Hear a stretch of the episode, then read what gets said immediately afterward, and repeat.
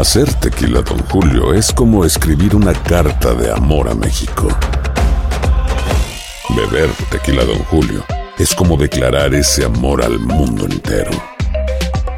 Don Julio es el tequila de lujo original, hecho con la misma pasión que recorre las raíces de nuestro país. Porque si no es por amor, ¿para qué? Consume responsablemente. Don Julio Tequila, 40% alcohol por volumen, 2020. Importado por Diageo Americas, New York, New York. When something happens to your car, you might say,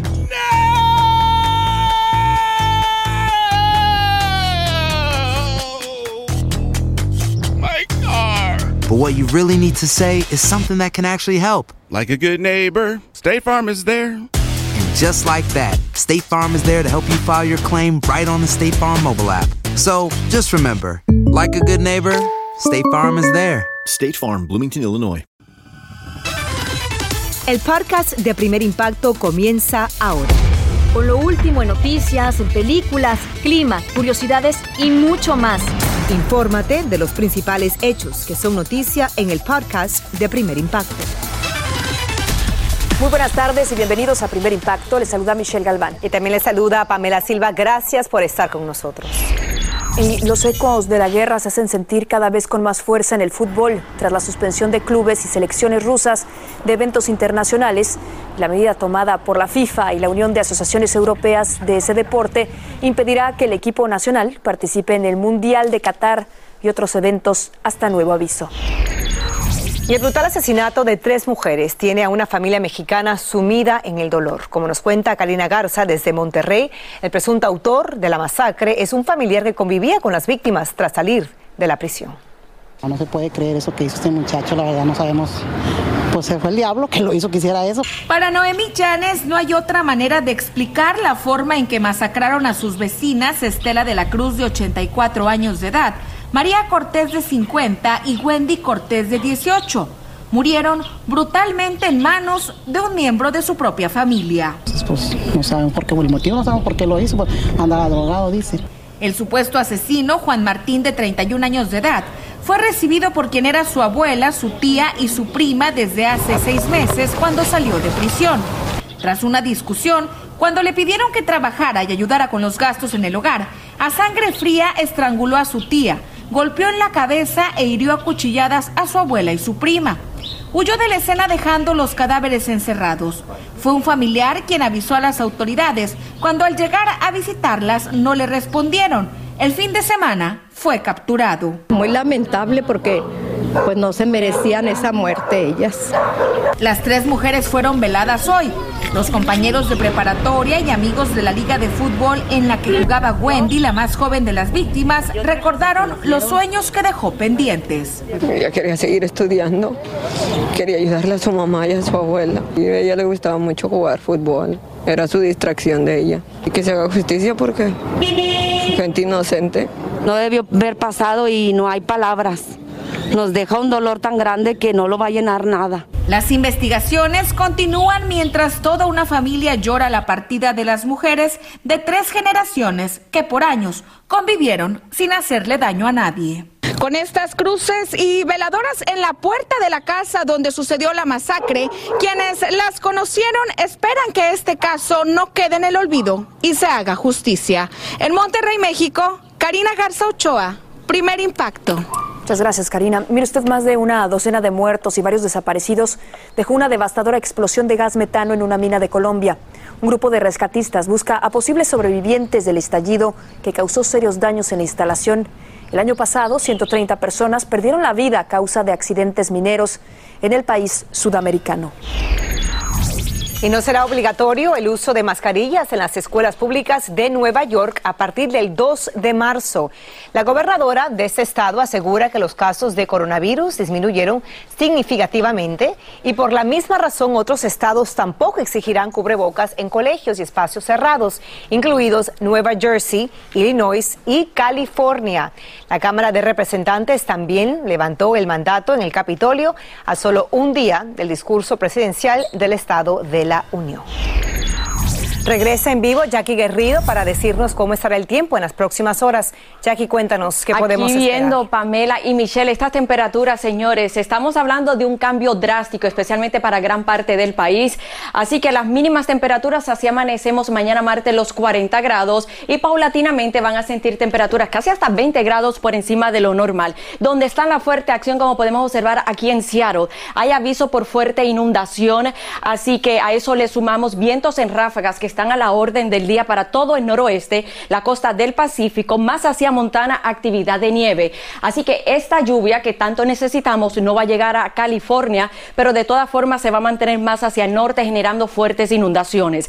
Hablando de inundaciones, debido a un sistema frontal aquí en el norte de la Florida, no trae un descenso en temperaturas, pero bueno, la buena noticia es que así iniciamos esta semana de impacto con temperaturas por aquí donde está lo rojo por encima de lo normal. Estamos hablando hasta casi 20 grados donde días anteriores sentíamos muchísimo frío. Digo yo sentíamos porque yo soy aparte de ustedes, pero la verdad que han tenido que batallar con un invierno bastante tenso. Ahora, esta ola de calor, si le pudiéramos llamar así, estamos hablando de 20 grados por encima de lo normal, se mueve desde el centro del país, todo el sureste, así que el frío más bien se queda en el norte del país con actividad de nieve, pero eventualmente las temperaturas ya para el viernes, como podemos observar, sí se desplazan sobre Las Vegas, ustedes en Phoenix, Arizona, pero notamos el contraste en el centro, todo el sureste del país, excepto ustedes en el área triestatal, para el fin de semana seguimos con temperaturas muy por encima de lo normal. Así que este es el panorama para miércoles, mitad de semana. Yo sé que es lunes, pero muchos de ustedes,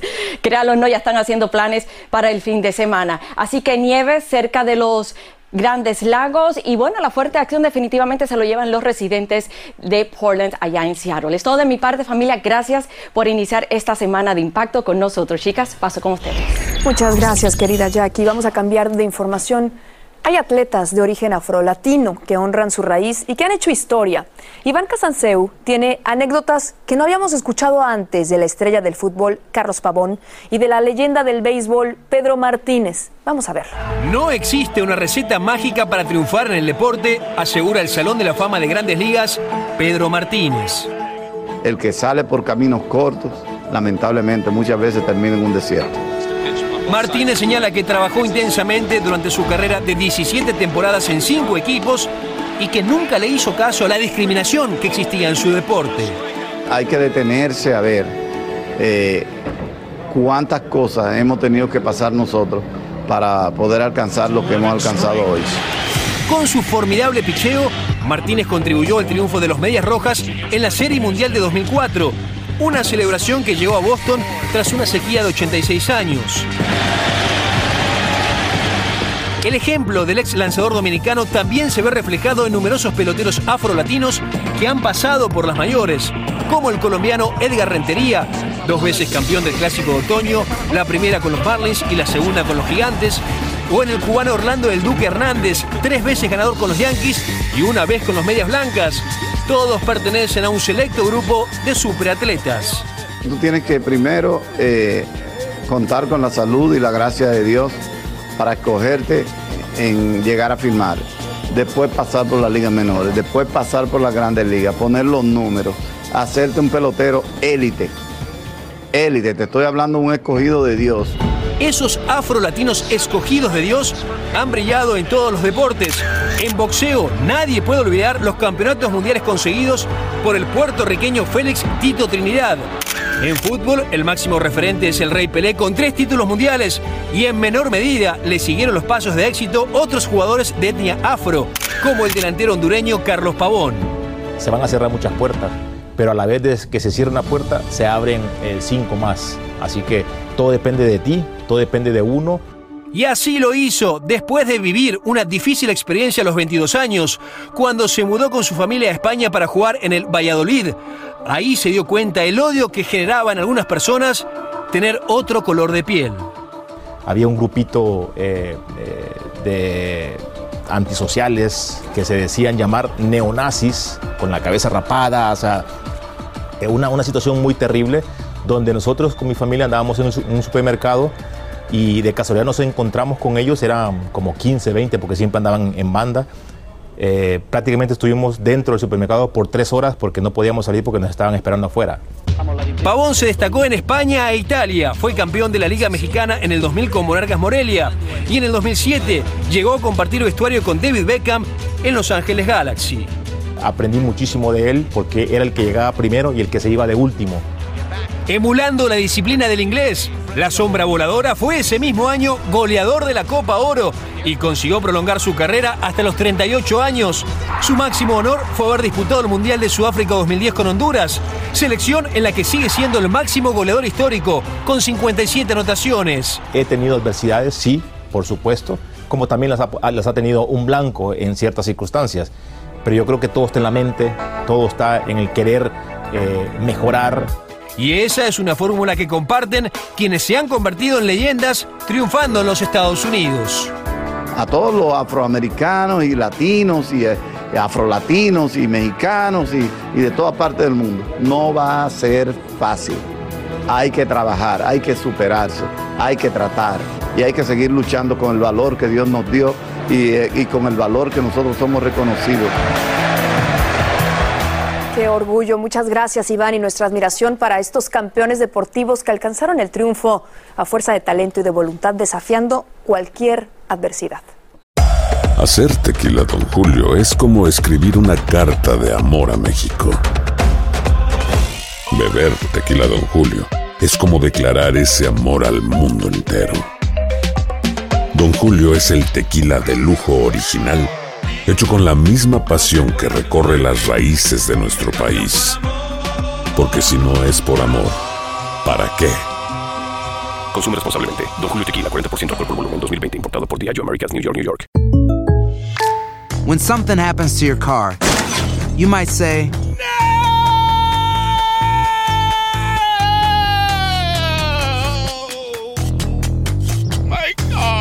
but what you really need to say is something that can actually help. Like a good neighbor, State Farm is there. And just like that, State Farm is there to help you file your claim right on the State Farm mobile app. So just remember, like a good neighbor, State Farm is there. State Farm, Bloomington, Illinois. Aloha mamá. Sorry por responder hasta ahora. Estuve toda la tarde con mi unidad arreglando un helicóptero Black Hawk. Hawái es increíble. Luego te cuento más. Te quiero. Be All You Can Be, visitando goarmy.com diagonal español. Escucha los reportajes más relevantes del día en el podcast de Primer Impacto.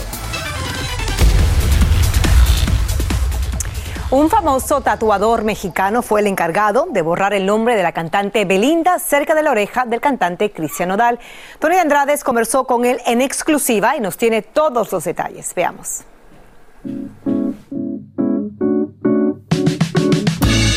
Fueron nueve meses un tórrido romance que acaparó titulares. Belinda y Cristian Nodal parecía que llegarían al altar, pero el 13 de febrero todo se derrumbó.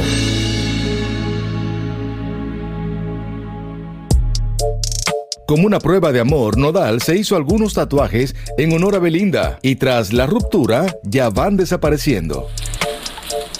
Él es Rafael Valdés, el tatuador de grandes estrellas como Mark Anthony, David y Victoria Beckham, Alejandro Fernández y Jada Smith, entre otros. Cristian Nodal es su nuevo cliente. Rafael fue quien cambió el tatuaje que Nodal se hizo cerca de una oreja, que decía Bailey. Cuéntame qué te dijo Cristian, o sea, qué platicaron, qué condiciones puso. Pues no, casi no puso ninguna condición. Este, solamente, eh, pues me, me- me pidió que, que si lo podía ayudar en, en cubrir los tatuajes. Los que tenía, él ya tenía la, la- la idea. Muy amable el muchacho, muy alegre. El nombre fue reemplazado por estos símbolos de naipes o barajas. ¿Cuánto tiempo tomó este proceso? Eh, fue un proceso eh, largo. Es una persona muy alegre, muy este, a todo dar. Así que estuvimos pues en convivio, o sea, cenamos pizza en su casa. Yo lo único que conocía de Cristian era su música y me salí muy, este, muy cómodo, sorprendido de tan buena gente, tan buena onda que es el muchacho. ¿Cuánto te pagó Cristian Nodal? Me pagó lo mismo que me pagan todos mis clientes. Yo tengo un, un- un- un precio fijo, 300 dólares la hora, pero también llevo un mínimo de 2.500 dólares este, por la sesión. ¿En algún momento te comentó algo de Belinda? No, no, no, para nada. Para nada. De ella no, nada. En su pecho tiene tatuado los ojos de la cantante y ese también cambiará. Pues se le vio una esquinita ahí que ya se le que ya se le trabajó ahí. Pues a ver, yo creo que iba a salir después, ¿no? Tú eres un tatuador a domicilio, eh, logras entrar al entorno de muchos famosos, ¿no? ¿En algún momento algunos de ellos te ha pedido que firme algún documento para que no digas nada en alguna entrevista? Sí, sí, sí, claro. Ha habido, ha habido me ha tocado varias veces que el equipo del, del, del artista, de la persona, mucho antes de que yo llegue con, la- con el cliente, con el artista, ya me tienen este, pues, el contrato listo para firmar y me dan todos los, los requisitos. Y Cristian no te pidió nada de eso, ¿no? No, no. Mala copa, tú te marchaste y yo me hice mala copa.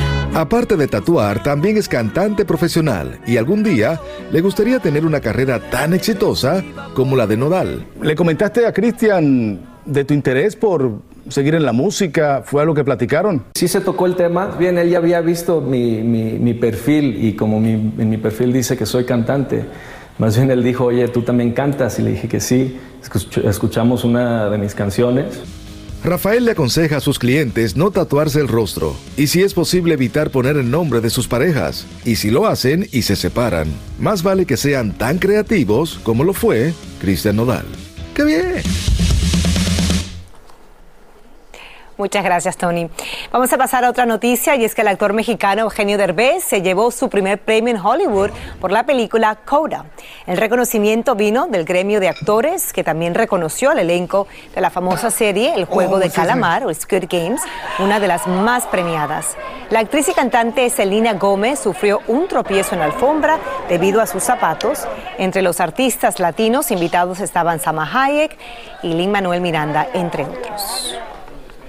Ya que estamos hablando de premios, el cantante Juan Rivera sale en defensa de su padre. Derramó lágrimas el actor y presentador Toño Mauri y el hijo mayor del legendario Vicente Fernández evitó hablar de una serie que ha enfurecido a toda su familia. Todo esto ocurrió en una premiación en Miami. Nuestras cámaras estuvieron allí y les presentamos este recuento.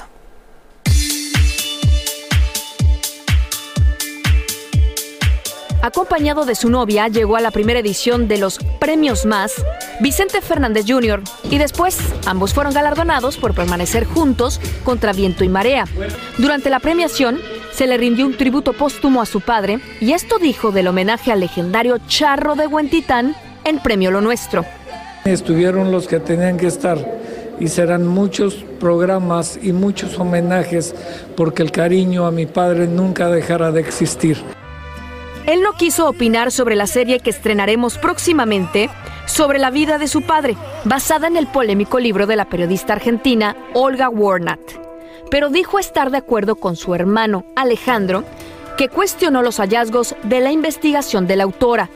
Es como si un mexicano quisiera hablar de Carlos Menem, ¿verdad? Con un nudo a la garganta, conmovido por esta ovación, Toño Mauri recibió un premio. Era la primera vez que asistía a una entrega de galardones en dos años, desde su contagio con el coronavirus y el doble trasplante de pulmón al que se sometió. Él estuvo acompañado de su hijo y reveló que fue rechazado por el hospital en Miami que operó al Puma, el cantante José Luis Rodríguez. Yo estuve cuatro meses en coma y en esos cuatro meses en coma perdí todo, la movilidad, tenía la traqueotomía. Entonces mi caso ya era un caso muy, muy delicado. Eh, a varios hos- hospitales de trasplantes mandaron mi caso y no me recibían. El único que me recibió fue Shams en Gainesville. La mamá de Jenny Rivera también fue premiada y llegó acompañada de su hijo menor Juan, quien dijo que respalda a su padre en medio de la demanda que enfrenta por supuesto acoso sexual y despido injustificado, y aseguró que no cree en la versión de la demandante. Es mi padre, lo conozco, es un hombre con muchas fallas, es un hombre que se ha equivocado de muchas maneras. Eh, para serle sincero, le falló a mi mamá de cierta manera, como cualquier hombre. No es un hombre perfecto, pero eso no lo es. Ahí no- Jamás. No, no, es la clase de mujer que le gusta a Pedro Rivera. Otros premiados fueron Laura Zapata, Silvia Pasquel, la ex reina de belleza venezolana Alicia Machado, el ex esposo de Paulina Rubio y Don Francisco. La entrega de galardones fue organizada por el periodista y presentador Luis Alfonso Borrego. Bueno, pero también fueron premiadas por su aporte al periodismo y a la televisión nuestras colegas Patricia Janiot Teresa Rodríguez, que por cierto acaba de cumplir años, Astrid Rivera, de Despierta América, y Daniela de Giacomo, del Gordo y la Flaca, quien también recogió un galardón para Mariela Cardona, la productora ejecutiva de ese programa. Bueno, y también nuestros Tony Andrades y nuestra Michelle Galván fueron premiados junto a nuestras productoras de entretenimiento, Mabel Diepa y Jessy Soto, por presentarles entrevistas exclusivas. Agradecemos a Lucho Borrego y a Elizabeth Hernández, los fundadores y organizadores de esta premiación que une a artistas y a periodistas. Así que fue una noche muy especial. Felicidades a todos y a la familia de Impacto, por supuesto. Michelle, felicidades. Muchas gracias. En especial felicidades para nuestras productoras de entretenimiento que de verdad dejan todo y están al pie del cañón para compartirle, por supuesto, a usted lo mejor en materia de espectáculos. Felicidades a Mabel y a Jessy. Un besito grande. Oye, pero Tony está, que parece su año, ¿verdad? una- está empezando una colección de premios porque la ciudad del Doral, aquí en Florida, también reconoció ayer a Tony de Andrades justo cuando se conmemoraba el Día de la Independencia de República Dominicana. Muchas felicidades, mi querido Tony, qué bárbaro, qué orgullo de verdad trabajar contigo. Sabemos tu entrega y que tu carrera pues está en, de verdad que brillando más que nunca. Así es, felicidades Tony, merecido. Llegamos a nuestro final de impacto. Están felices los clientes de ese servicio de entrega de comida porque la reciben volando. Y es que una empresa en Irlanda decidió utilizar drones para repartir las órdenes a domicilio que llegan en un tiempo récord. Escuche eso, llegan en dos minutos. Muchos restaurantes locales ya se han suscrito a esta compañía que espera ampliar sus servicios al resto del mundo. Y cuando uno tiene hambre, es lo que uno necesita, ¿no? Un domicilio así, rapidito, en dos, minutos. Sí, o sea, que se nos acabó el tiempo, nosotros también nos vamos volando, pero la semana apenas comienza y hay muchas noticias por compartir. Las esperamos mañana con mucho más aquí en Primer Impacto. Buenas noches. Así termina el episodio de hoy del podcast de Primer Impacto. Encuentra episodios nuevos de lunes a viernes, primero en la aplicación de Euforia y en todas las plataformas de podcast. Como siempre, gracias por escucharnos.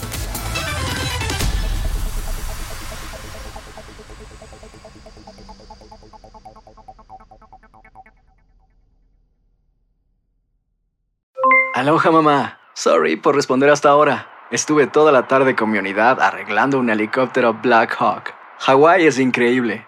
Luego te cuento más. Te quiero. Be All You Can Be, visitando goarmy.com diagonal español. No espero al destino. Construyo mi propio camino. Como mi arte. Mi troca es una extensión de mi ser. Mi cultura. Mis raíces. Me impulsan a un innegable llamado a alcanzar más. En Ram, nuestro llamado es construir camionetas para que cuando oigas el llamado, nada pueda detenerte. Ram es una marca registrada de FCA US LLC